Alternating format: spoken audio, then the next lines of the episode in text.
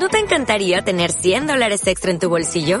Haz que un experto bilingüe de TurboTax declare tus impuestos para el 31 de marzo y obtén 100 dólares de vuelta al instante. Porque no importa cuáles hayan sido tus logros del año pasado, TurboTax hace que cuenten. Obtén 100 dólares de vuelta y tus impuestos con 100% de precisión. Solo con Intuit TurboTax. Debes declarar para el 31 de marzo. Crédito solo aplicable al costo de la presentación federal con TurboTax Full Service. Oferta sujeta a cambios o cancelación en cualquier momento.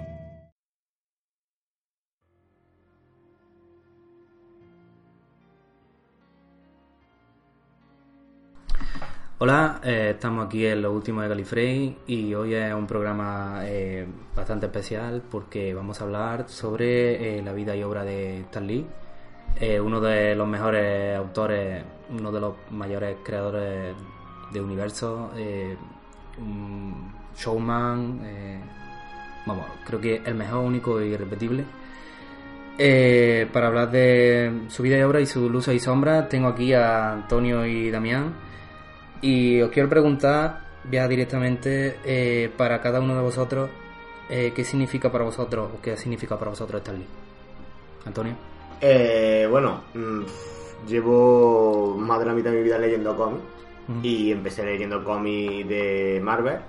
Muchos de ellos de la extinta biblioteca Marvel que recogía precisamente los primeros años, así que básicamente una de mis principales aficiones y hobbies gracias, ¿eh? así que es bastante, bastante importante.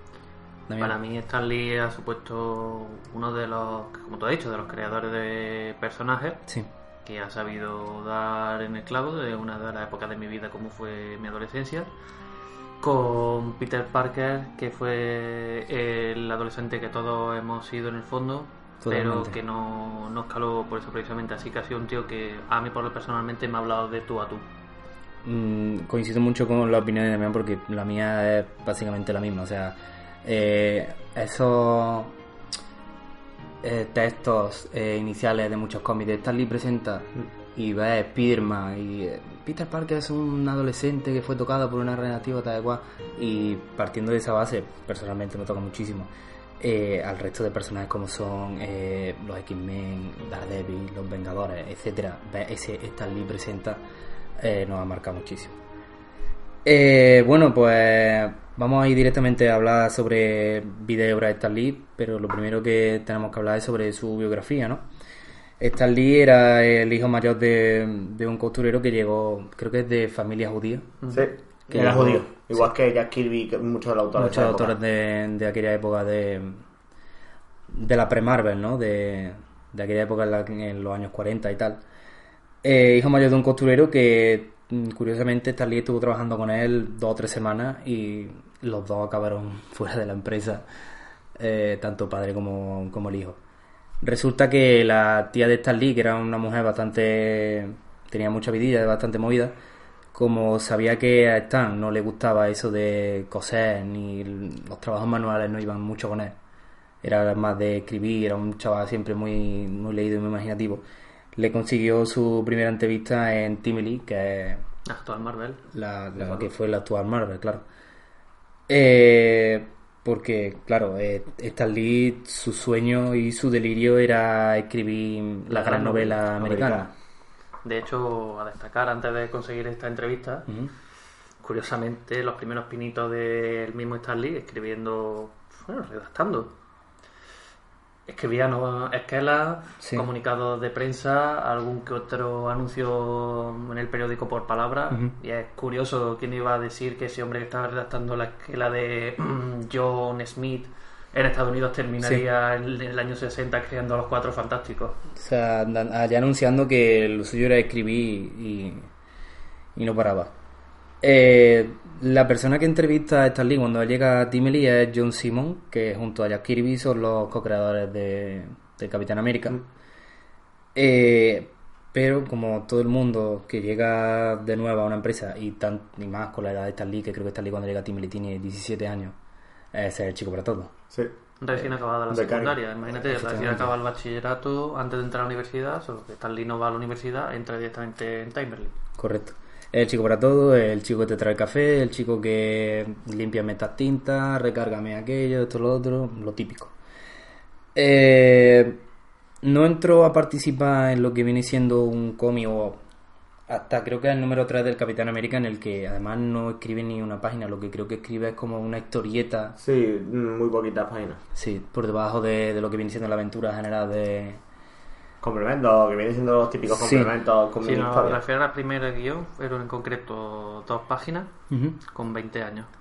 Pero era un chaval muy movido, muy muy charrachero y muy molesto.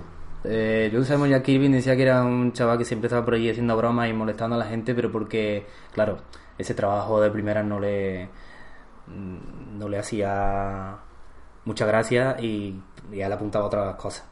Eh, tanto es así su insistencia que gracias a Stan Lee eh, el personaje del Capitán América puede lanzar el escudo, me explico. Él introduce la idea de que el, de que el personaje, en vez de usar ese escudo típico que vemos en la portada, mm, así como triangulado, cuadriculado, O sea, golpeando que- a Hitler, pues... Lo que acaba de decir Antonio es curioso cómo transforma un elemento de defensa en el arma del Capitán América. Totalmente.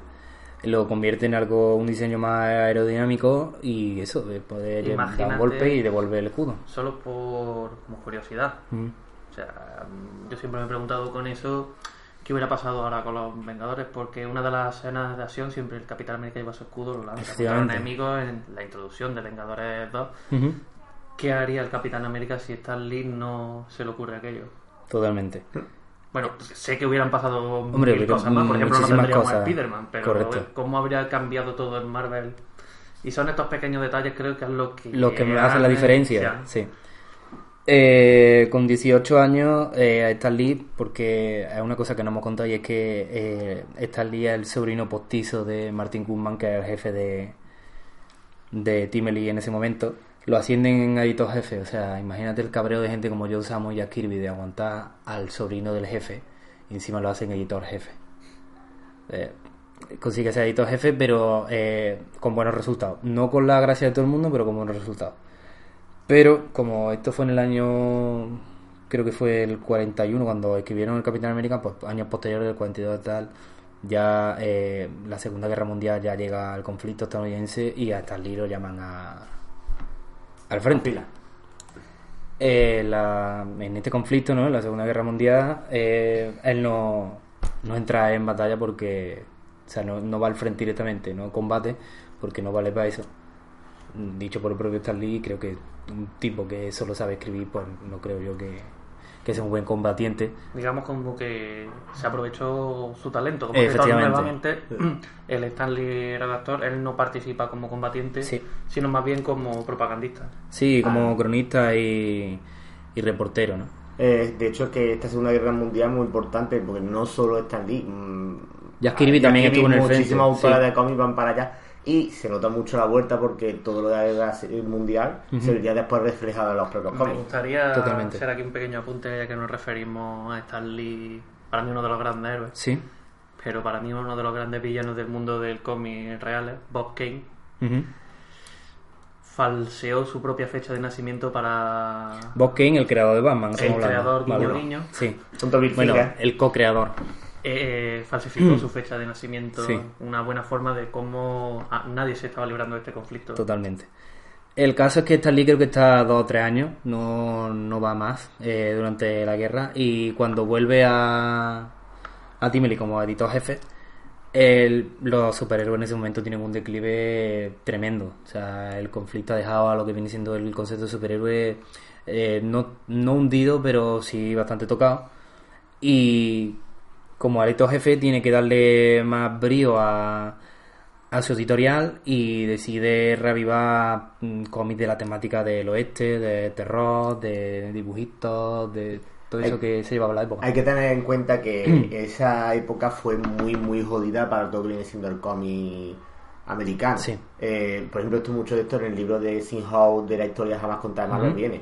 En esa época los superhéroes entraron de equilibrio, una editorial que publica superhéroes, ¿qué hace? Pues int- intenta tirar para muchos géneros. El amoroso, vaqueros, terror, pero no busca, no encuentra la tecla para dar, para encontrar el siguiente hit, el siguiente bombazo Sí. que mantenga las ventas. Ten Como en en cuenta que venimos de una época, la- el mundo ha vivido su segunda guerra mundial. En un poquito una- más depresiva, más triste, la Sí, gente no está para el mismo, el mismo gobierno No hay, no hay sabe, épica, no hay épica. Exactamente. El mismo gobierno lo sabe. eh, lo que sea conflictos, guerra, enfrentamientos, se trata, se intenta evitar. Sí, aún así hay mm, de, de este género y de esa época hay personajes como el Groot original o Sí. Rawhide, o sea, eh, Dos Pistolas Kid, personajes que luego Marvel posteriormente pues, ha utilizado, ¿no? Eh, sigue también al frente de la serie del Capitán América, eh, a pesar de que, como estamos hablando, los superhéroes no estaban muy en boga en De esa hecho, época. una serie que pegaría mucho, muchos saltos de tiburones, incluyéndose un, un encuadramiento en el género terrorífico, Sí. que duró muy poquitos números. Pero para darle más, más brío y más salsa, ¿no? Por así decirlo, a, a los trabajos que tienen en esa época, eh, conseguir reclutar a gente como John Romita Senior y John Coleman, por ejemplo. O sea, John Coleman, perdón. Eh, llegamos a la mitad de los 50 y por trapalerías fiscales de Martin Goodman, Timely cambia el nombre por Atlas. Eh, como Martin Goodman, eh, es, es que Martin Goodman puede ser de los años 50 y sobre todo en el mundo del cómic, un Jesús Gil. Tengo una anécdota Ah, muy curiosa y que cuando Martin Goodman tenía una empresa de, de editar y publicar y de autoproducción, llegaba un chaval con un concepto loquísimo de revista que a Martin Goodman no, no consigue convencer y lo lanza a la calle. Resulta que este chaval era Hugh Hefner y el concepto de revista era el Playboy y a las dos semanas o así pues ya tenía su ejemplar en la calle. Otro gran personaje del mundo editorial a quien Totalmente. también Y, hemos y muy, muy amigo de Stan Stan Lee. Lee. Sí. De hecho, hay un cameo de Stan Lee casi Ha sido que, de- ha que sido de Hugh Hefner, Durante. Iron Man 1. Uno. Ya, si mm, tenemos que entrar en detalle, luego cuando hablemos de los 70 de la vida de Stan Lee, hablamos de, de las huelgas de Stan Lee y Hugh Que aunque sea un día chiste, la vida de Stan Lee es para decir. Sí, sí, son, no, lu- son luces y sombras, o sea, Siguiendo con. Le hace falta un biopic totalmente. con Brian Cranston. Por Nos ejemplo, como, en- como Internet grita, ¿no? Y clama. Bueno, seguimos por los 50, Rafa. Sí, eh, en los 50 el psicólogo, no recuerdo el nombre, Eh, Freddy Whitman, eh, escribe un libro que se llama La perversión del inocente. La seducción. La seducción del inocente. Eh, en el que vilipendia, castiga y casi que hunde y tortura al concepto del cómic en general. Sí, eh, básicamente el resumen es que todos los problemas de la juventud en esa época, sin drogas, violencia, venía a raíz del cómic. Y los cómics eran los niños violentos, la violencia atacaba las calles y de ahí la seducción del inocente. Los pobrecitos niños se morían más. La moralina americana, ¿no? O sea, Exacto. la culpa de esto no es de un conflicto internacional, sino de... Pura y destilada, además. Claro. Eh, el caso es que es que mm, este hombre consigue que las ventas de, de cómics de superhéroes, los de los cómics generales bajen, pero de una manera brutal. O sea, mm, una cosa creo que en los mínimos históricos. Como anécdota os contaré que Stan Lee, como editor de Atlas, entra a una tienda de rifles y el dueño le pregunta que a qué se dedica y el dueño, o sea, Stan Lee responde que él, edito- es editor de cómics y guionista y tal y el, el dueño de la tienda con todos esos rifles detrás diciendo pero ¿cómo puede hacer este- usted hacerle esto a los chiquillos? Usted es lo peor, tal cual, esto, lo otro y me, me parece una anécdota loquísima. Eh, los años van pasando y llegamos al año 58 en el que Timely, por historias contractuales y competencias con otras editoriales, tiene un límite de 8 cómics en el mercado en la época pre-Marvel. Sí. Digamos que, que, ya todavía estaba gestionándose el cambio. como Marvel estaba englobada en cierta agencia, la distribución corría a cargo de DC, por lo Correcto. tanto no le interesaba que Rival estuviera tanto. Fue un acuerdo que consiguió Martin Kuhlman. Exacto. Una cotación de que, como dice, ocho, ocho títulos que después se vería reflejado ya en cuando Marvel de verdad fuera Marvel. Correcto. Pero eh, Stan Lee logra contratar a un jovencísimo Steve Ditko que, como todos ya sabéis, fue gran precursor del TVO y luego uno de los co-creadores de, de Spider-Man Y también lo despedimos este año durante el Cierto, verano. cierto. Eh, el caso que es que, aparte de personajes como Groot, que ya tenían su fama en los cómics de terror, crean personajes como Namor, como la Antorcha Humana y otros sí, personajes que todos recordamos pre-Marvel. Eh, el caso es que Stan Lee no está muy, Contexto con- muy contento con lo que está haciendo. Para él, ser editor jefe de, de cómics no es su gran trabajo, es como algo que quiere hacer mientras consigue su sueño, que es el de escribir lo que hemos dicho antes. De hecho, como anécdota, eh, comentaba antes Antonio, él firma como Stan Lee para que nadie, en el momento en el que empezara a sacar sus primeras grandes novelas, nadie lo pueda relacionar con el mundo del cómic. Claro, nadie... Consi- consideraba que los cómics eran como una cosa más infantil, más, más desprestigiada y ese desprestigio de los cómics se le iba a ver afectado en su labor de posible escritor. Es decir, nadie iba a tomarle en serio su gran libro americano si venía escrito con un dibujante, de, Claro. un, perdón, un escritor de cómics. No es lo mismo firmar un libro como Stanley Lieber que como Stanley. Eso tiene bastante sentido. El caso que llega al año 61 y él dice que quiere dejarlo todo, que quiere darlo todo por ese por escribir esa gran novela americana, su sueño, tal. Y ahí aparece la, la figura de su mujer, ¿no? De Ginny, que si no fuera por ella, Stan Lee creo que a día de hoy no sería quién, quién era y quién es. Es que no puedo hablar en pasado de él porque todavía la idea de que Stan Lee se ha muerto no la estoy De hecho, para mí bien. es cuando Stan Lee, o sea. Ya había hecho sus pinitos, había hecho sus cosas, pero para mí es cuando Stan Lee Está ya empieza- consagrado, está consagrado ya como. pero para como mí es cuando. Stan Lee empieza a ser Stan Lee. De Sí. hecho, gracias a esta propuesta de crea tu el personaje de tus sueños dentro y vemos que llegan los cuatro fantásticos. Sí, pero. Ve- Vemos que en el año 63 llega Spider-Man. Y aquí es donde me refiero que Stan Lee empieza a ser Stan Lee porque empieza a imprimir lo que creo que sus personajes tienen. más. Ese lado humano. Sí, el toque, el toque Stan Lee. El toque está. eh, Vale, sí, son grandes héroes, tienen habilidades superhumanas, pero no deja de ser, como en este caso, los cuatro fantásticos, no deja de ser una familia. Sí. Es la, la definición que siempre se le ha dado a estos personajes es la de gigantes con pies de barro, sí. Eran personajes con un cierto poderío, Sí. Pero luego eran humanos y se notaba en problemas que puede tener cualquier persona. humana. Exactamente, los cuatro fantásticos eran una familia, una pareja y tenían su debate de pareja. La primera familia de Marvel.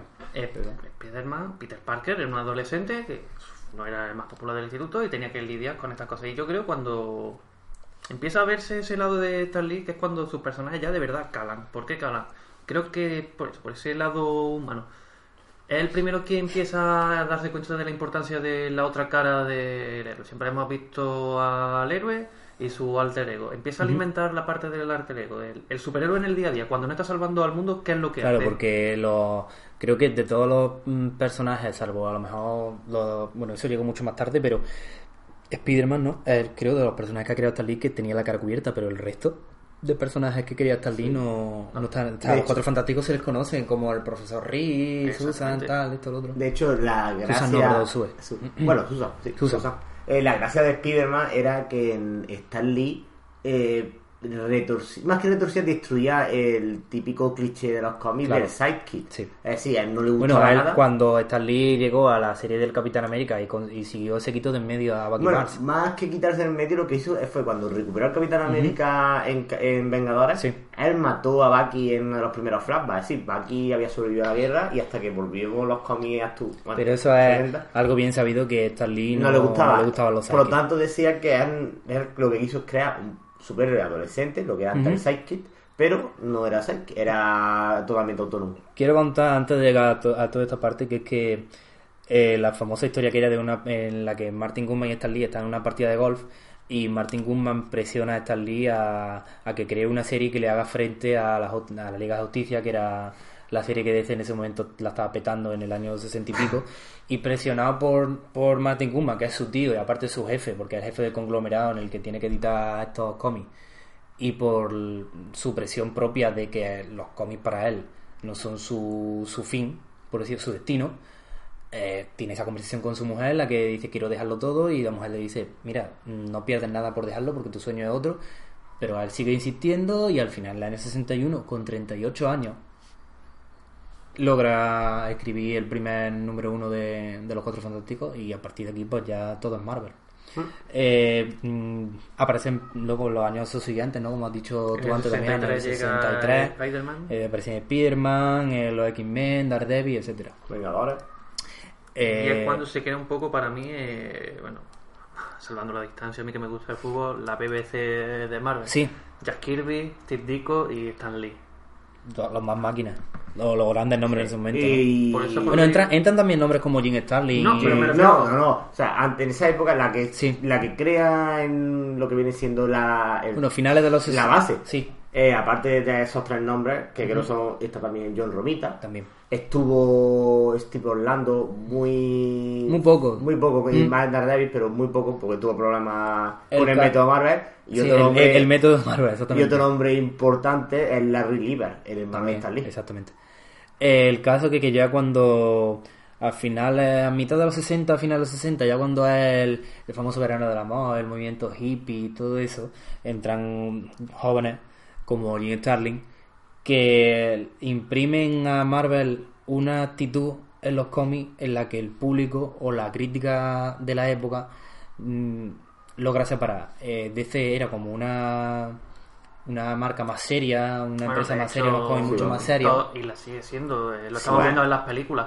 El tono de las películas de DC sigue siendo más Pero serio. Eh, eso era. Es, es que el problema de precisamente. es que no es un tema. No es para tratarlo ahora. Pero Sí. eh, casi que eh, la concepción de DC más seria que Marvel es una concepción muy general, pero no es tan real. Porque es verdad que hay películas un poco más serias, las de.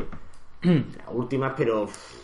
Comparar Liga de la Justicia como por ejemplo Infinity War, yo creo que Liga de Justicia es más Pero paródica, más aparte, aparte de películas, estamos hablando de, de la Marvel de los 60. Y de cómic, siempre- de hecho, es gracioso que DC se considera esa época eh, seria, Sí. porque venía de una época donde teníamos a Basmito, Sí. A Bas- Ba- Bas Bacca, o sea, DC da pa- la- los años negros de DC da también Bueno, para- el caso- Superman niño.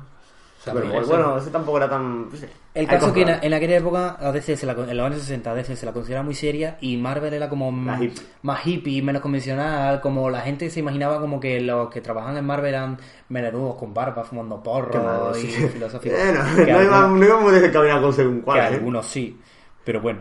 El caso es que gracias a este rollo poco convencional, Stan Lee logra llevar a otra esfera el cómic. Por ejemplo, el cómic en la universidad antes era una cosa para tontos y ahora de repente por el cómic hace aparición en, en las universidades, ¿no?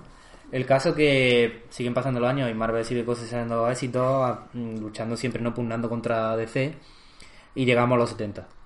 Llegamos a Eh, los 70 que el- creo que como el la pausa para El apogeo. El apogeo. Sí, El el apogeo de. Marvel, pero pa- hablando de Stan Lee. Claro, eh, digamos que Stan Lee poco a poco se iría dejando de lado las historias que llevaba y casi que lo único que le quedaba era Amazing Spider-Man, que fue la última que dejaría. Sí. Es muy importante, eh, sobre todo Amazing Spider-Man, porque yo creo que la puedo considerar casi el ojito derecho de Stan Lee. Totalmente. Eh, de hecho, es una serie que imprimió mucho de él. Eh, un momento, Ujú. es conocido, que eh, sabemos cuál es el método Marvel un poco. Eh, Stan Lee le ofrecía un guion más o menos detallado y el dibujante, a raíz de lo que se le ofrecía, dibujaba la historia. Una vez la historia estaba dibujada, volvía a pasar, en este caso Stan Lee o el guionista que fuera, el cómic y poniéndole ya voz a los personajes. Claro. ¿Qué es lo que pasa? Que siempre será criticado que Stan Lee llega a un momento en que iba muy muy en automático y por ejemplo podía haber cosas como Spider-Man lucha contra el Rino y vence. Tómame 22 páginas con esto. El método, el método Marvel, Sí. ¿no? Eso... Es que no muchos, nom- muchos grandes nombres no han logrado casar con el método Marvel. ¿Por qué, no, ¿Por qué comentamos esto? Porque eso llevaría a ciertas fricciones con Steve Disco. Por ejemplo. Que tenía una idea distinta eh, de lo que. de cómo debería ser la serie de Spider-Man. ¿Qué es lo que pasa? El primer, uno de los primeros desencadenantes fue el Duende Verde. Sí. todos conocemos al Duende Verde como Norman Osborn, el hijo de, eh, perdón, el, el padre de Harry Osborn, demás. Muy bien. En la versión de, de Steve Disco era otra, es decir, durante toda la aparición del Duende Verde siempre se ha visto la cara tapada, como el misterio de quién es. Claro. Y este disco quería que fuera alguien anónimo que no había aparecido nunca en la serie. Eh, y de hecho, su historia de despedida se llamaba Un tipo llamado Joe, de un villano llamado Joe, que era como una declaración de intenciones. Ujú. Stan Lee opinaba lo contrario. Claro. Eh, quería que fuera alguien en que impactara, que diera ese drama que tenía la historia de Stan Lee. Eh, eso hizo que el Sigma fuera cada vez más grande Claro. y esta- este disco se fuera. Esa marcha de este disco es muy importante porque en los últimos números de este disco en Spider-Man, ese Peter Parker se, está, eh, se estaba volviendo este disco. Es decir, este disco en esa época empezaba a abrazar la filosofía a abrazar y la abrazó hasta literalmente el día de su muerte. Sí. Y esa filosofía Rand de sea, un poquito capullo eh, Peter Parker se vio en el reflejado en los cómics y de hecho había por ejemplo historias donde Spider-Man Hay mucho se quejaba, claro. se- eh, bueno, Peter Parker se quejaba de esos melenudos que se están criticando en la universidad. Menos más que luego ya llega Exactamente. Romita Senio y... En el momento que esta- este disco se va, Peter Parker vuelve a ser un poco más el personaje que siempre ha sido. Y esa época queda ahí. Los 60 y los 70. El caso es que en los 70 eh, Stan Lee trae a gente como Roy Thomas, por ejemplo. Y una figura indispensable para esta época. Totalmente. Y luego ya como creador, porque Lee ya cada vez pierde más mm, responsabilidades opuestas, por decirlo, pero ascendiendo.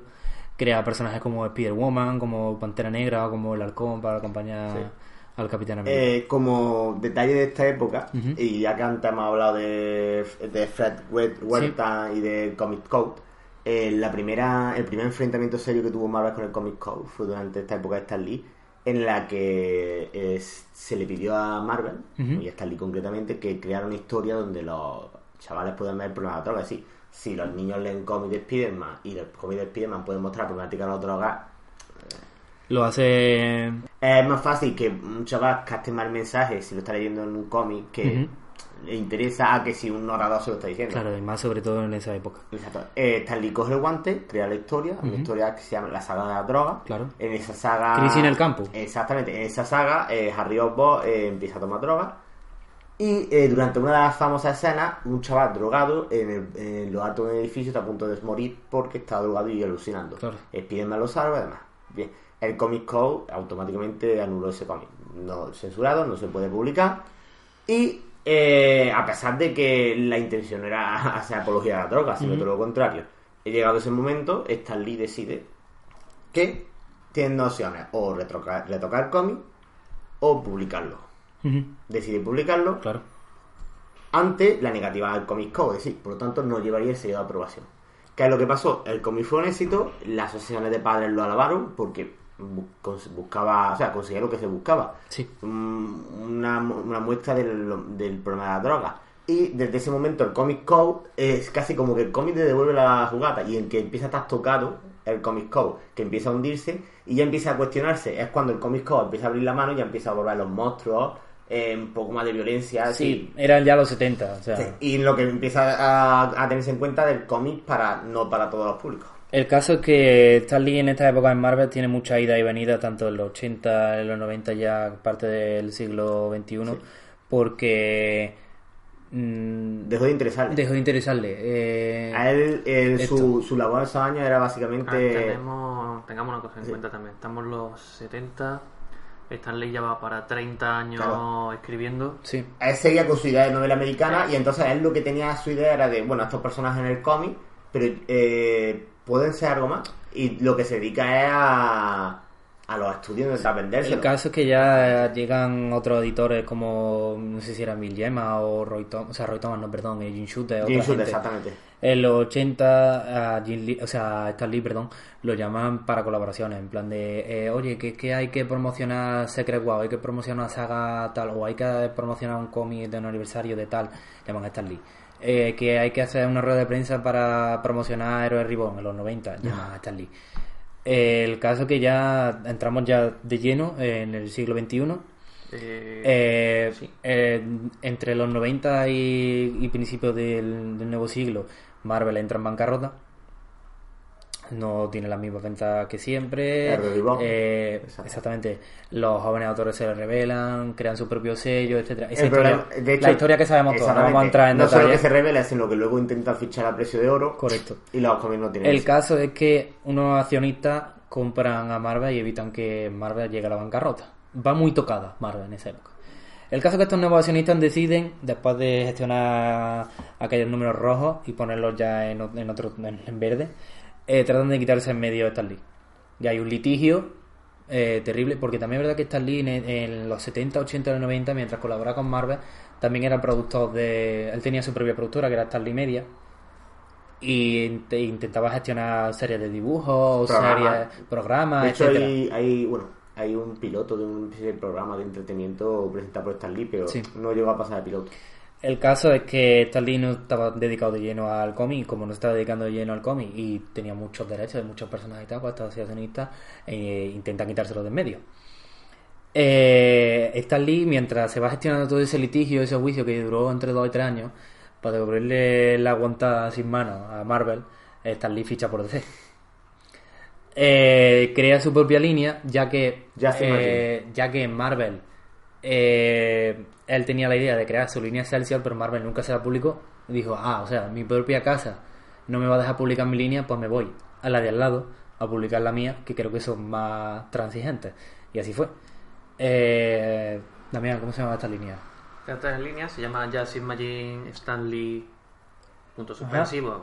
Stanley, Create, League, ya- Batman, Superman, Wonder y Woman. bueno, es una época curiosa, como tú dices. En 2001 empieza esta línea en DC. Y bueno, al caso, volviendo al símil futbolístico, como cuando Figo fichó por el Madrid. Por ejemplo. Y además está el que no es, Ah, que no es como cualquiera. cuando Salada fichó con el Madrid. Bueno, El caso es que tenemos uno de los grandes nombres de Marvel, por no decir el fundador eh, de Marvel, bueno, sí, el fundador, voy a decirlo, eh, en la casa de al lado, eh, jugando con tus juguetes, básicamente. El caso es que luego de esos dos o tres años, eh, él gana el litigio, no le devuelven los derechos de los personajes, consigue salvar a algunos. Creo que, si no tengo mal entendido, eh, consigue salvar a Venom y se lo devuelve a McFarlane, creo. algo, no sé, algo me comentaron, pero nunca, verdad que nunca he esa historia. No lo he investigado, lo estoy, lo estoy diciendo Eso, de, de me- memoria. igual a mí me lo han dicho de oídas, pero nunca he sabido si es- esa historia es verdad. Eh, y vuelve a Marvel básicamente para hacer colaboraciones. Y poco más. Bueno, también tenemos en cuenta que estamos ya en los 2000. Sí, Stan estamos Lee- ya, estamos ya casi en el Con los presente. 80, 90, sí. Stan Lee ya es una persona mayor. Bueno, para mí fue cuando escuché la salida de este de la excavación, de acabamos de hablar de Justin Magin y Stan Lee, Ujú. como ha estado trabajando hasta última, hasta última hora. Una edad en la que ya podría perfectamente haber ganado todo.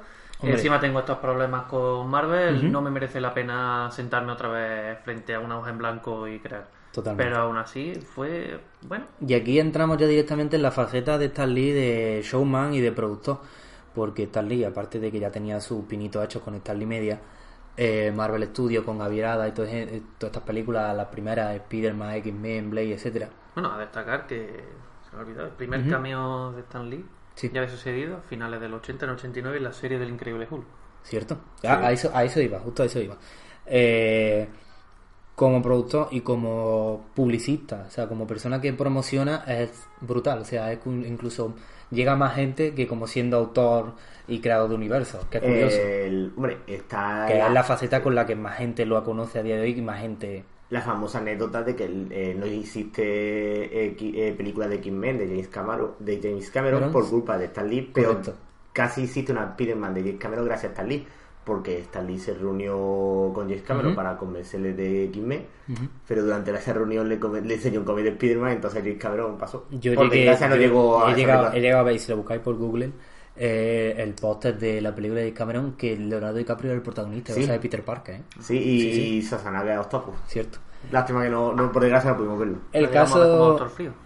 El caso que... sí, por desgracia. La frase esa de, de vive lo suficiente para ¿cómo es? Eh, muere Ah. como un héroe y vive lo suficiente para ser un villano, ¿no? Sí, sí. El convertimiento de Eh, eh, muere, eh, mu- muere mueres como, como muere- un o como un héroe o vive lo suficiente para convertirte en un villano. Efectivamente, pues eso es lo que le pasó a Schwarzenegger.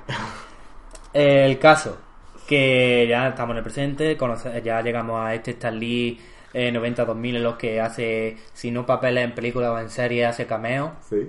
Que es el que, lo, que el Stan Lee que más conocemos todos. De hecho, ese conocimiento tan público del personaje, gracias a esos cameos. y de quiero contar, bueno, no sé si voy a entrar ya en el terreno cameo, pero Eh, sí, hoy, hoy iba a hacer la pregunta de cuál es vuestro cameo favorito. Antes de hablar de los últimos años, los últimos meses de la vida de Stan Lee, ¿cuál es vuestro cameo favorito de Stan Lee? para mí recientemente en eh, Spider-Man Homecoming, porque es lo que dices, refleja muy bien ese cameo el lado showman de Stan Lee. Stan Sí. Lee aparece como ese señor mayor que se está ligando a la vecina de enfrente. Totalmente.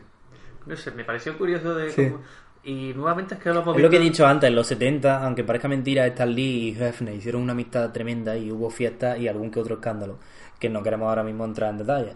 Pero si podéis investigar, eh, veréis que Stan Lee tampoco fue un santo. Continúa también. No, simplemente por eso. También lo vimos en Deadpool como el pinchadisco de un club de striptease, Sí, sí. como el mismo Hugh Hefner. Pero no sé, me pareció curioso como ese señor mayor que todavía... Señor mayor ahí. Exactamente.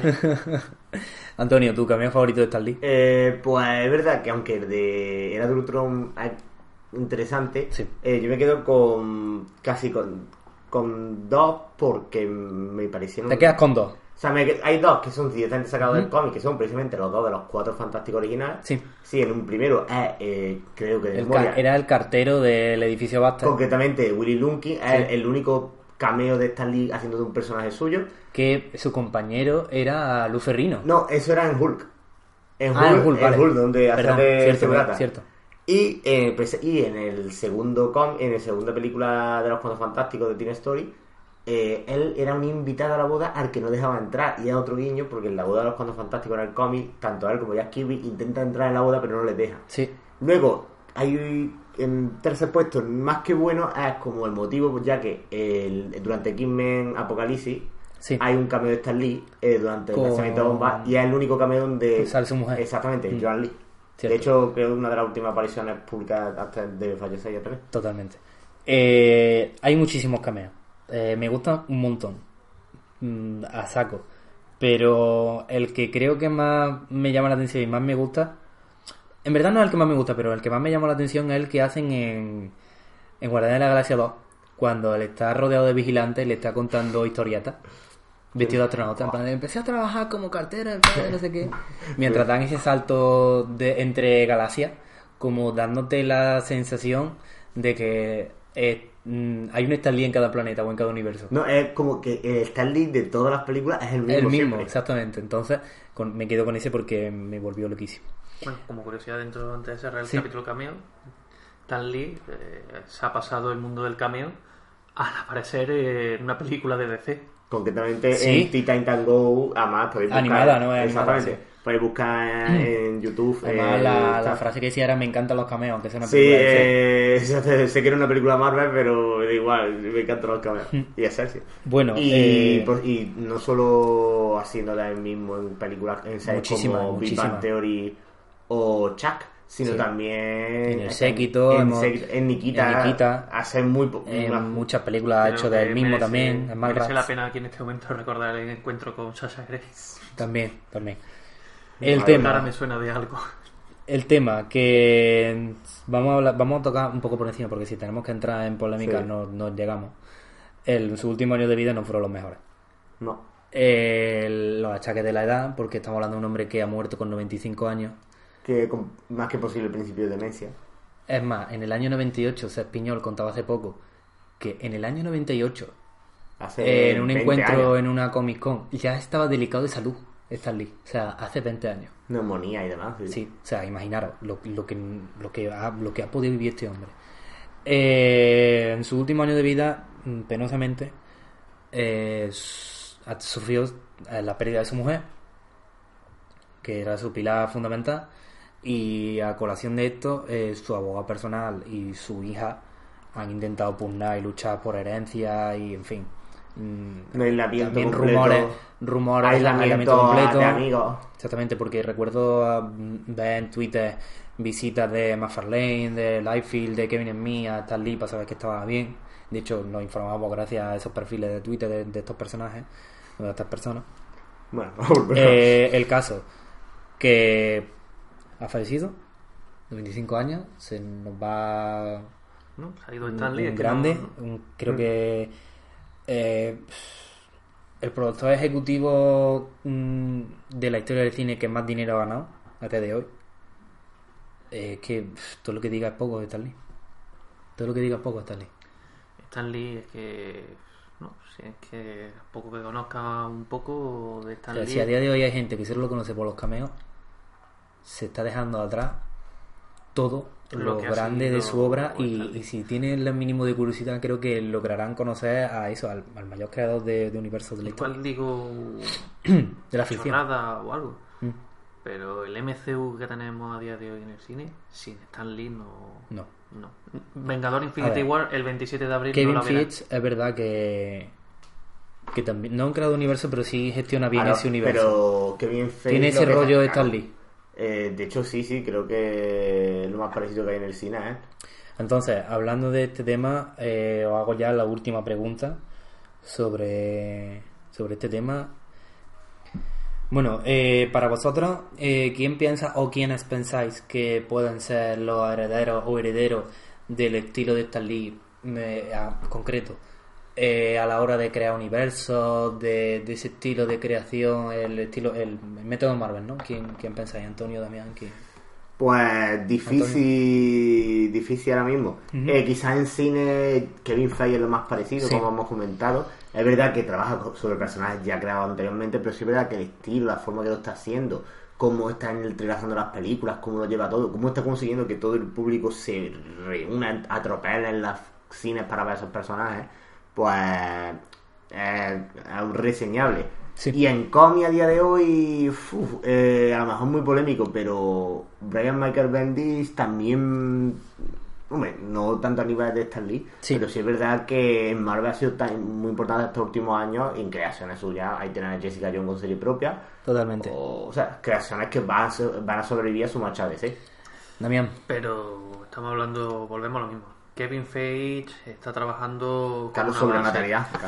¿Hasta qué punto alguien es capaz de crear Vargas la la coña, la telaraña que ha creado Stan Lee. Es que el, el, guiño, venga. El milito es hmm. importante. Sí, eh, es legal. No había nada y ha creado un universo, le ha dado contenido. No estamos hablando de crear un personaje, sino hablar una serie de personajes que todos convivan y que todo tenga sentido. No hasta el punto como pasó en DC, venga a crear universo, vamos a crear universo, y más universo, y más universo, y más universo. Claro, esa era Ahí sí hay a la locura, ¿no? él le dio sentido. Esa era la gracia, porque como tú comentas, de seguro un momento que Batman está en su universo, Superman. Sí, de vez en cuando a lo mejor un Superman pega un salto o la liga con la sociedad, pero no, no, es lo que decía, Spiderman llega, matan a su tío, esto, lo otro, y en su primer número uno eh, va a pedirle trabajo a los cuatro fantásticos.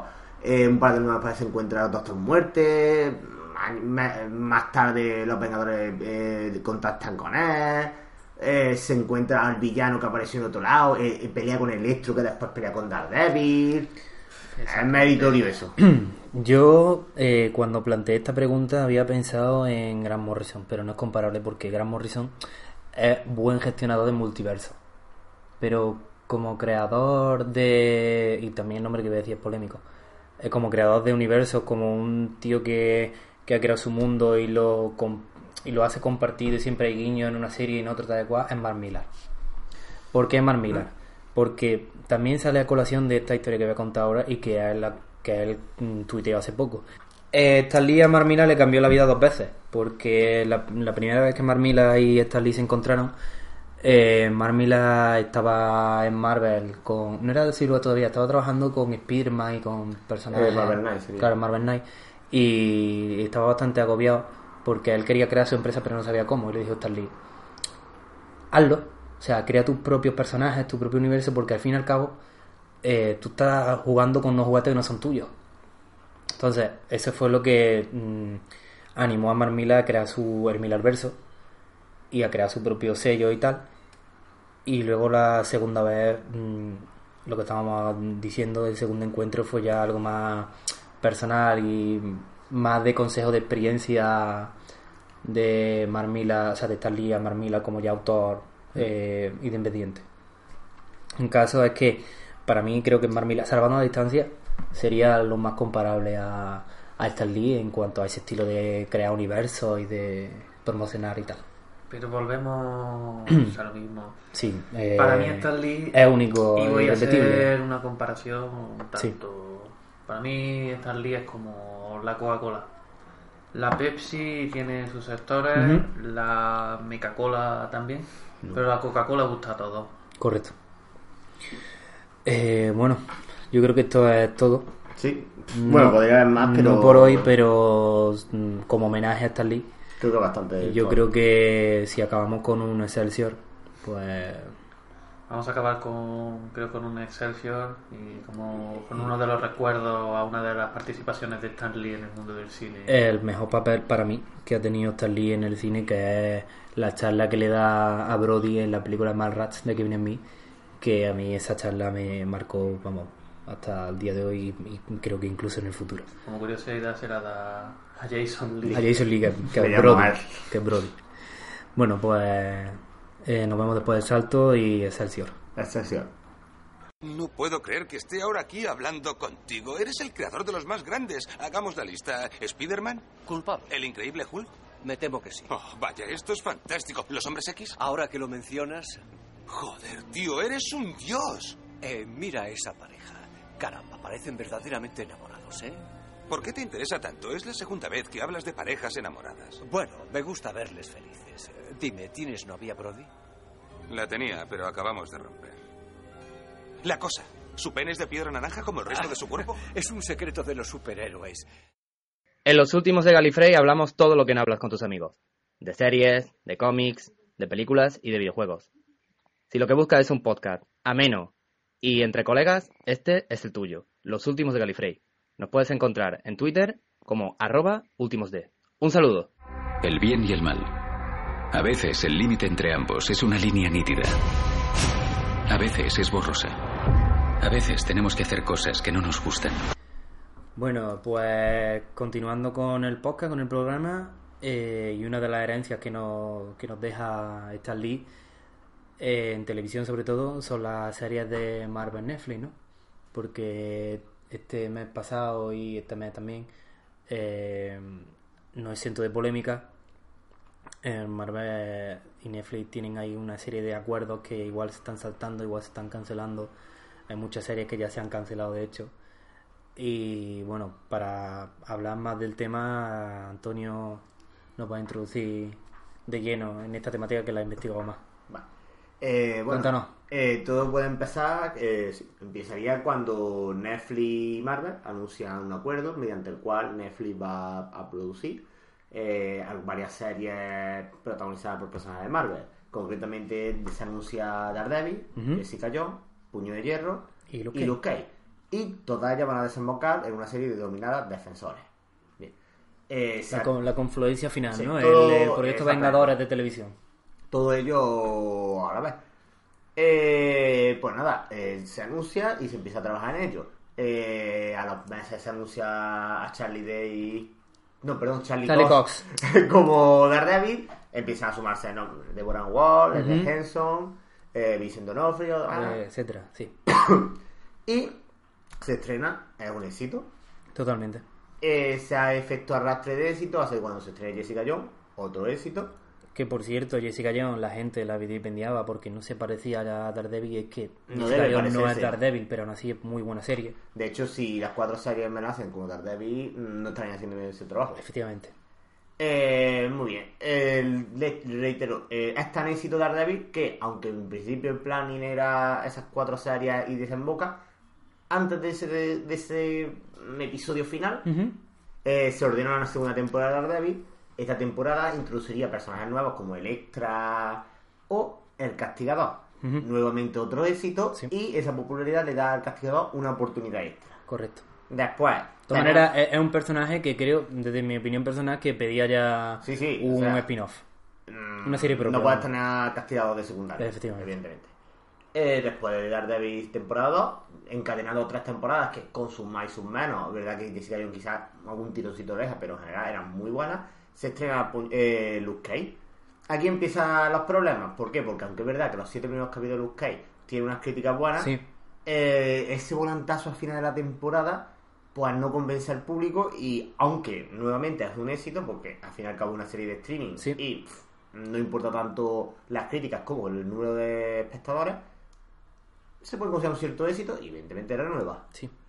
el problema llega cuando ya estrenamos la siguiente Puño de Hierro o Iron Fist totalmente No, no logra consagrar a la crítica. no, no, sí, la consagra totalmente a puta mierda. ¿Sí? Ah, ah, bueno, sí, es La verdad. crítica la consagra, es una puta mierda, toda la crítica. Pero las cifras... No, no, y la cifra, No, no, digo, me refiero que las cifras eran muy buenas por supuesto. porque creo que en ese año es la serie más vista de Netflix. Exactamente. Por lo harto de incluso House of Cards Sí, en ese que, momento. eh, aquí quiero, bueno, no lo, lo voy a indicar después. Sin embargo, luego, en fin, la crítica se une que, que la serie es una basura, pero los números hablan en contra. Exactamente. Después quiero indicar un inciso sobre esto Sí. de la audiencia de Netflix porque hay que puntualizar. Pero De acuerdo. vamos a terminar Sí, sí, la la introducción. introducción. Vale, eh, todo esto lleva a desembocar en una serie de defensores que quizás por el ese regusto malo que dejó la última trama mitad y ese puño de hierro, pues no convence del todo al público. No es mala, pero se queda un... eh, Digamos que se puede considerar una tercera temporada de Daredevil y de hecho quien haya visto la última temporada de Daredevil sin haber visto Defensores se habrá visto un poquito a contrapié. Ujú. Mm, terminamos lo que viene siendo pues, sí, fase 1, fase 2, dependiendo cómo considera la fase La uno. primera temporada y la Fase. confluencia en Defensores. Llegamos Eh, a la segunda temporada. Volvería. En realidad llegamos Bueno, perdón. A, a, a la como hemos Sí. analizado. Punisher, mm, cierto éxito de que le gusta a la Sí. gente. Una siguiente temporada de Jessica Jones que mm, divide, aquí sí está más, digamos, La cosa estaba más dividida. sí es verdad que nuevamente hay unanimidad en que eh, el ritmo es raro y vamos a la vuelta de Luke Cage. Eh, cierta mejora y el público coincide en que la serie temporal no está mal.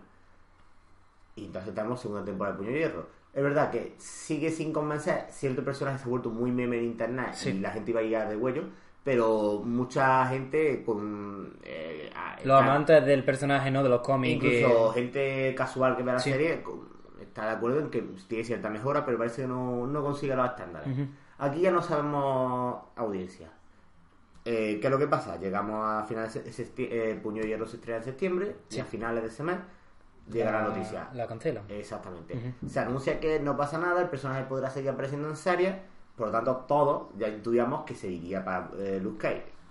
Que es nuestra sorpresa cuando un mes después Luke Cage es cancelada de golpe. También. Cancelada recordando es cuando estaba su tercera temporada en preparación. Los motivos. Mm, en la teoría más, o digamos que la versión, Ahora- la versión se no- ahora Lo no vamos a discutir no, digamos, a mesa, la, ¿no? la versión semioficial. Es que había problemas en la producción y se cancela.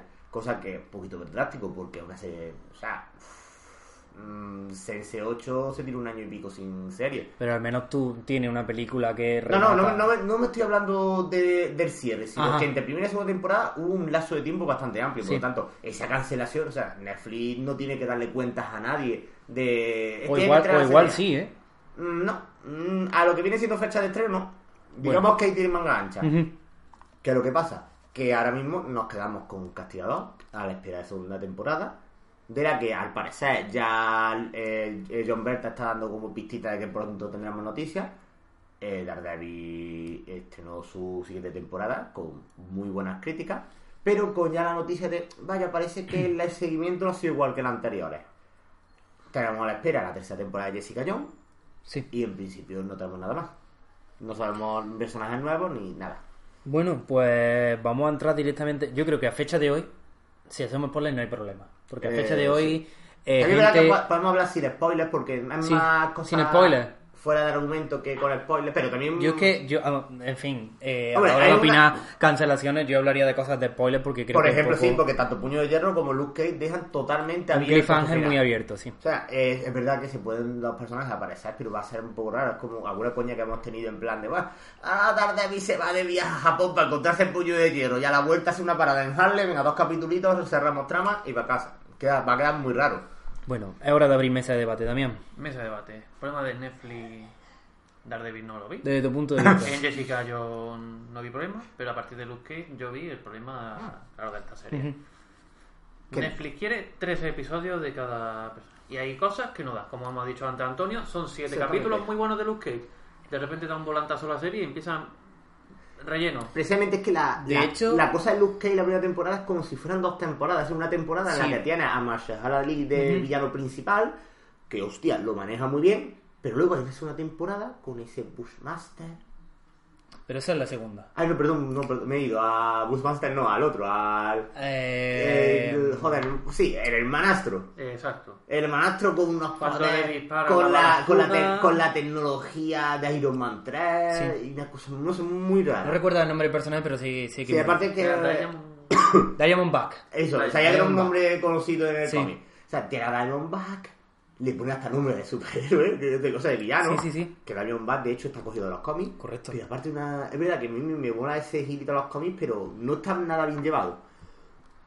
o sea, tiene ese problema, como dice también de los problemas, que aunque es verdad que no se notaba tanto en Daredevil y Jessica Jones, también Ahora, lo, yo tenía. haría, yo haría un inciso. Esa problemática... lo tienen todas las En temporadas, la, en la, la- buena. no, en la primera temporada de Daredevil yo no la noté. No la notaste porque estaba muy en forma, pero sí es verdad que. por Pero ejemplo, Jessica Jones, eh, que, la, que yo, precisamente, eh, cuando, Volvía ida por vía. sí. cuando trabajaba en, en una página de, de críticas de tal y cual, me tocó verla, examinarla y dar mi crítica y desglosarla y tal, la serie adolece precisamente de, de la duración. O sea, dura 13 capítulos, pero podía acabar en 10 porque los tres primeros, o sea, los tres finales capítulos, los, los tres últimos que quedan ya por terminar la temporada son voy a coger al malo, ay no que se me escapa, voy a volver de- a atraparlo, de- no que se me escapa, voy a volver a atraparlo. Ay, no, que ya lo he atrapado, ya me lo he quitado en medio y termino con un cliffhanger de que da a otra temporada más cuando todavía no se había anunciado siquiera. De hecho, incluso el propio Daredevil tiene los primeros capítulos muy lentos y esa trama de Sí. los rusos que al final... O sea, todas tienen relleno, todas se puede quitar. Es verdad, es cierto que todas las series necesitan cierto relleno, todas Sí. necesitan mm, destensar un poco la situación. Naruto. Puro Bueno, bueno. vamos a centrarnos. Eso ya no entramos en todo el anime. Damián, vamos a centrarnos. Pero es verdad que a veces si el relleno no lo controlas bien, mm, se te desboca. El problema de Luke Cage no es tanto el relleno como No. dos, dos temporadas. Claro, si tú me, me De todas maneras, pones el Luke Cage la- en la primera, yo voy a entrar en spoilers ya, lo siento. Claro. Eh, el que te apunta como el villano principal a mitad de temporada, lo matan. Y... Cosa que no vi del todo mal, pero ciérrame pronto, no, no alargues. A eso voy. O sea, si tú coges y el villano principal lo mata a mitad de temporada y lo que me abre es otra temporada con otro villano diferente, o sea, que está ahí, pero que no lo sabía, Y encima y con, continúas con esto, con pues, dos actores, digamos que...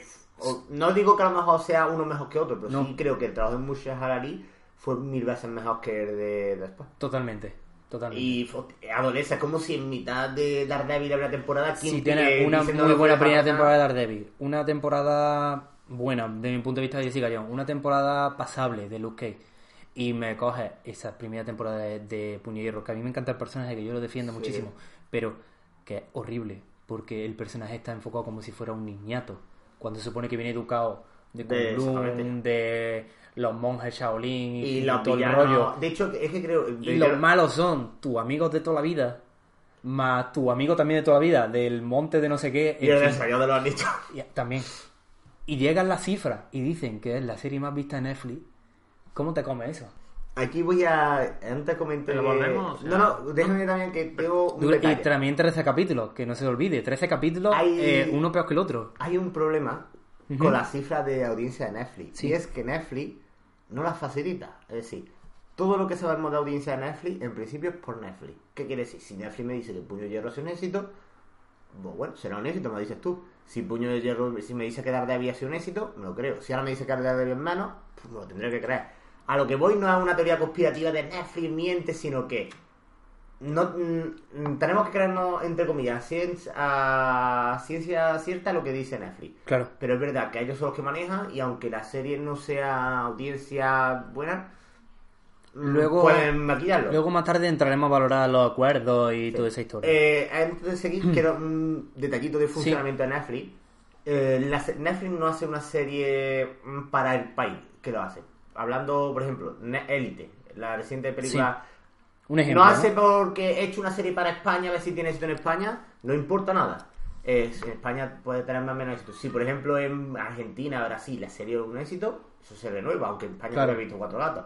Aquí tenemos la casa de papel. en- se fue con una audiencia muy discreta, por decir, bueno. el sistema de Netflix 3, es que si tiene audiencia en eh, cierto... eh, es global. Si, Vale. el- si el- la audiencia es buena globalmente, Ujú. no importa que en su lugar de origen. Vale. ¿Qué es lo que quiero decir? Me, me Que resulta- igual a lo mejor en España eh, Iron Fist la primera tuvo muy mala audiencia, por ejemplo, pero mientras que a a cómputo en global... China, joder. claro, la- exactamente a eso. ¿A dónde voy? Me resultaba muy sorprendente de esa cancelación tan drástica de Puño de Hierro, menos de un mes después de que se estrenara, cuando estamos hablando de una audiencia global, donde importa tanto el acumulativo, no importa tanto si la primera semana lo vio un millón como si lo ha visto 10 durante un mes, que es más importante durante... Sí, importa más la serie que en un mes la ha visto 10, aunque la primera semana sea un millón, que esa serie que ha visto 5 en la primera semana y después en el mes 7, en total.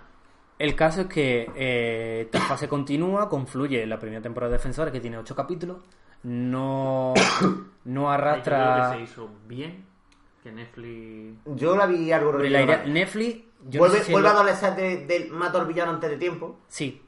Y Cuando que- era uno y- de los yo, tengo, yo tengo una teoría al respecto en, en ese sentido, pero dame tu opinión. Era- No, o sea, eh, siguiendo con el mato villano antes de tiempo, pero resuelvo la trama antes de que se te haga pesado. Claro, es que el problema es que radica que una de las, aparte evidentemente de la reunión, uno de los alicientes, uno de los... Oye, mira, esta es defensora. uno, de- uno de los reclamos Era esa villana. era esa ese, actriz. vamos, o sea, vamos a hablar de lo que estamos hablando, Sí, el elefante en la habitación. Exactamente, Sigourney Sigourney Weaver es el villano de esa serie y en mitad de una temporada que tiene 8 capítulos, o sea, Se Netflix, la carga. tenéis los santos cojones de meterme 13 capítulos de relleno en Puño y Hierro, Con pero, el- tener 13 capítulos de pero de no Anillos, tenéis los redaños de hacer una temporada de Defensores de 10, tem- de 10 capítulos que en vez de matarme así un nivel en el capítulo 4 me lo mata en el capítulo 6 y tienes Ocho, 4 ocho. o en el 8, me da igual.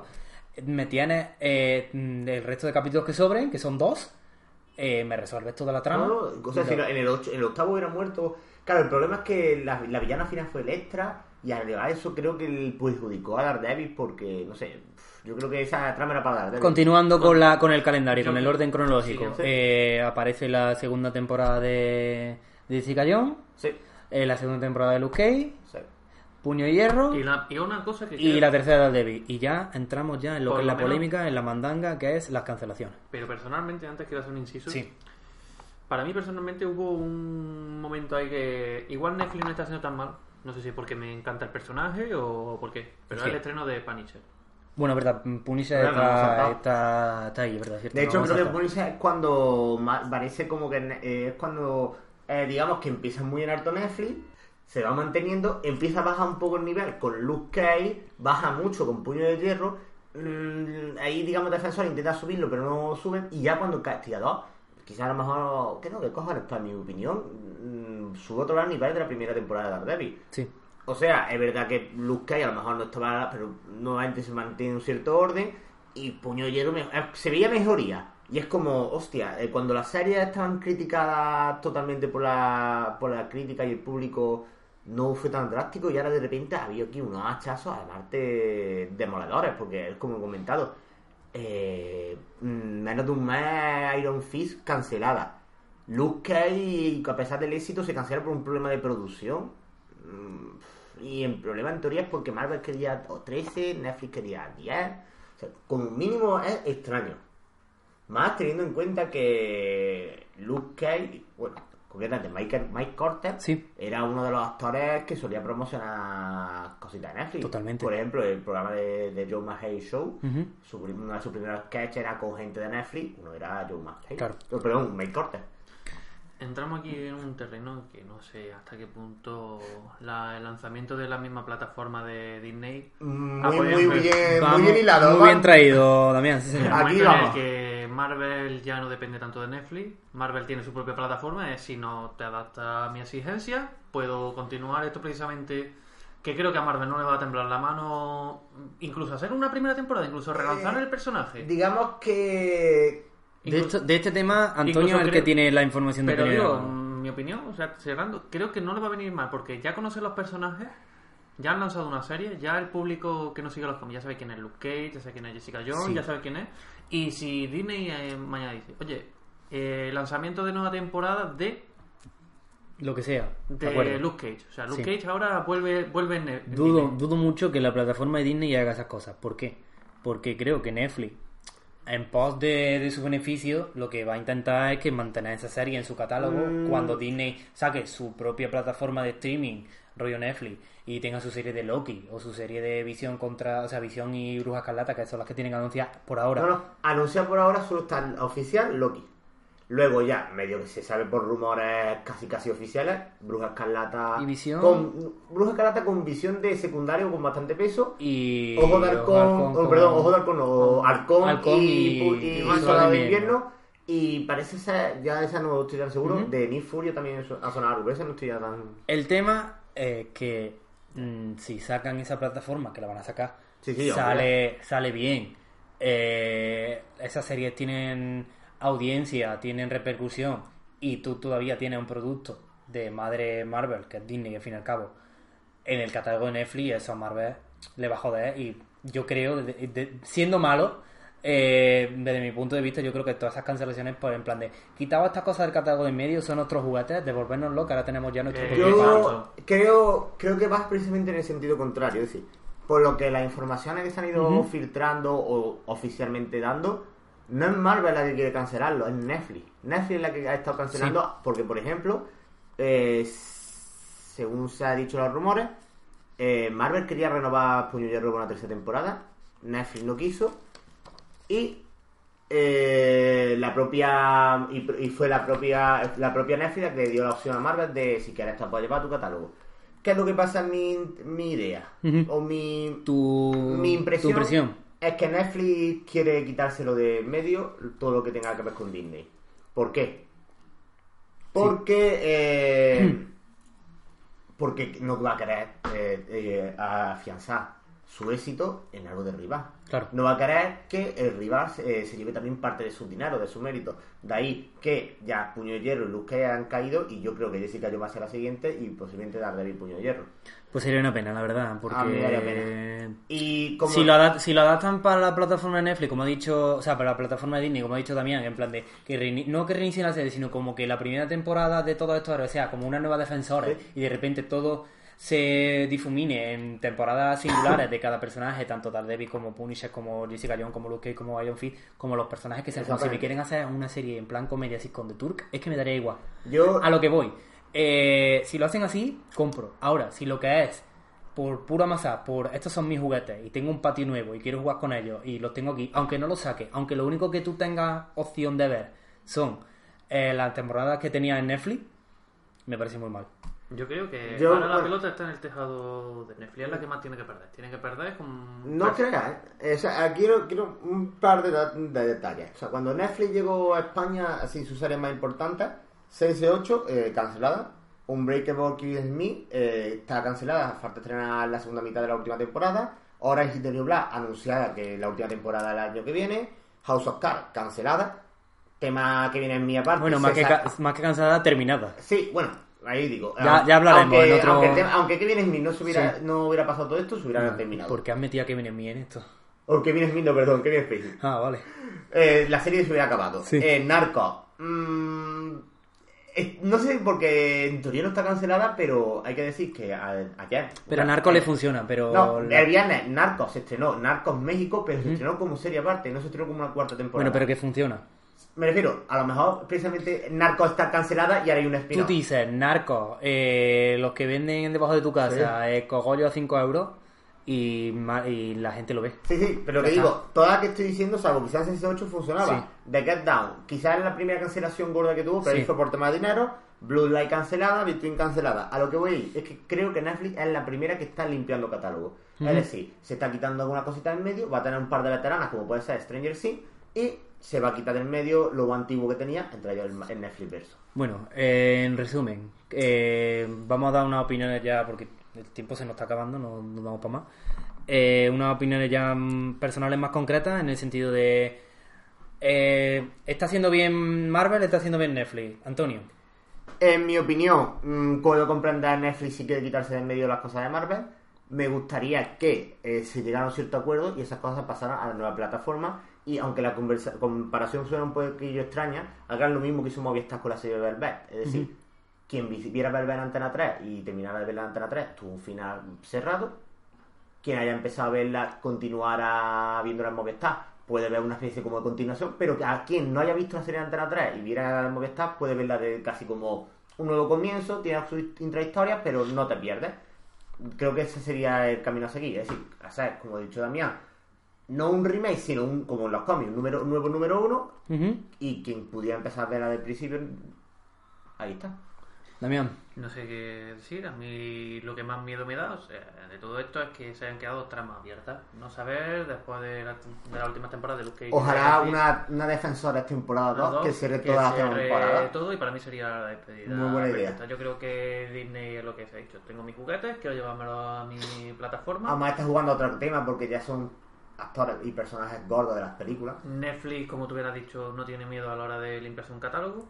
Así que creo que, bueno, podríamos estar ante el final de fin de Marvel en Netflix. Porque hay que tener en cuenta que también tiene Milarverso Netflix. O sea Sí, que, a eso, a eso, a eso iba con, clase letal. con mi que- opinión personal. Yo creo que ojalá, porque igual peco de, de edgy, ¿no? Como se dice a día de hoy, y ojalá se quedara la serie de Marvel en Netflix más serias en Marvel en Netflix y continuaran y todos estos cliffhangers que han abierto eh, los cerrasen y aunque terminaran en una tercera temporada o lo que tú dices, o que cogiera Netflix hiciera una temporada de defensores que cerrara todos los cliffhangers de toda la serie y todo Bueno, terminase ahí. porque verdad que la Daredevil quedó muy cerrada, cosa que me da un poco de miedo. Pero, como tú estás diciendo, ahora eh, se ve que el Milarverso eh, Netflix lo va explotan más.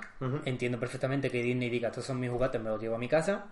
Y ojalá, lo mismo que opino con Netflix, opino con Disney y Marvel, o con Marvel Disney, como queráis. Eh, en la plataforma de streaming hagan una primera temporada de Defensores, como tú has dicho, o con un reinicio de en plan de, ¿os acordáis de esta serie? Pues mira, ahora va de esto.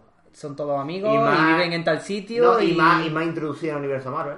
O que me hagan la misma Defensores, pero cerrando los cliffhangers que dejaron abiertos en Marvel Netflix y continúen con las series normales y continúen también introduciéndolo en el MSU porque claro, ahora Disney va a desarrollar la serie que hemos estado hablando, que si Loki, que si La Bruja Escarlata, que si Halcón, que si Nifuria, etcétera. Dicho esto, creo que ya hemos finiquitado el tema No, de... pero voy a lanzar una. de- No, no, una- Damián no quiere que esto termine. No, voy a lanzar simplemente una pregunta y quiero saber vuestra opinión. No sé hasta qué punto os imagináis al personaje de John Bernard como el castigador en una plataforma de Disney. Uf, Pues me lo imagino igual que me imagino a Tom Hardy en Venom, en esta última película. Pues con eso arrancando, arrancando cabezas pero sin Bueno. que se vea. Pues, yo solo digo que yo solo digo que si la plataforma de Disney le da por poner todas las cosas de Disney, Pulficio está ahí. Así que cerramos ahí. Dejamos esa Aquí pregunta. lo dejamos. Lo dejamos en el aire para que vosotros por Twitter, en arroba últimos de comentéis algo, claro. lo que sea. Y hasta aquí ha sido nuestro quinto programa.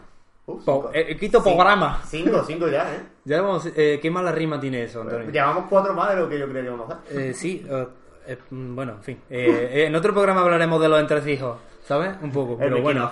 Exactamente. Eh, creo que ya está. Eh, Damián, gracias por venir. Nada, a ti por invitarme. Antonio, gracias por venir. muchas gracias a ti. Eh, ya sabéis que nos podéis seguir en Twitter como arroba últimos de y en iVoox como los últimos de Galifrey. Correcto. Esto ha sido el último de Galifrey y nos vemos en la próxima. Hasta luego. Hasta luego.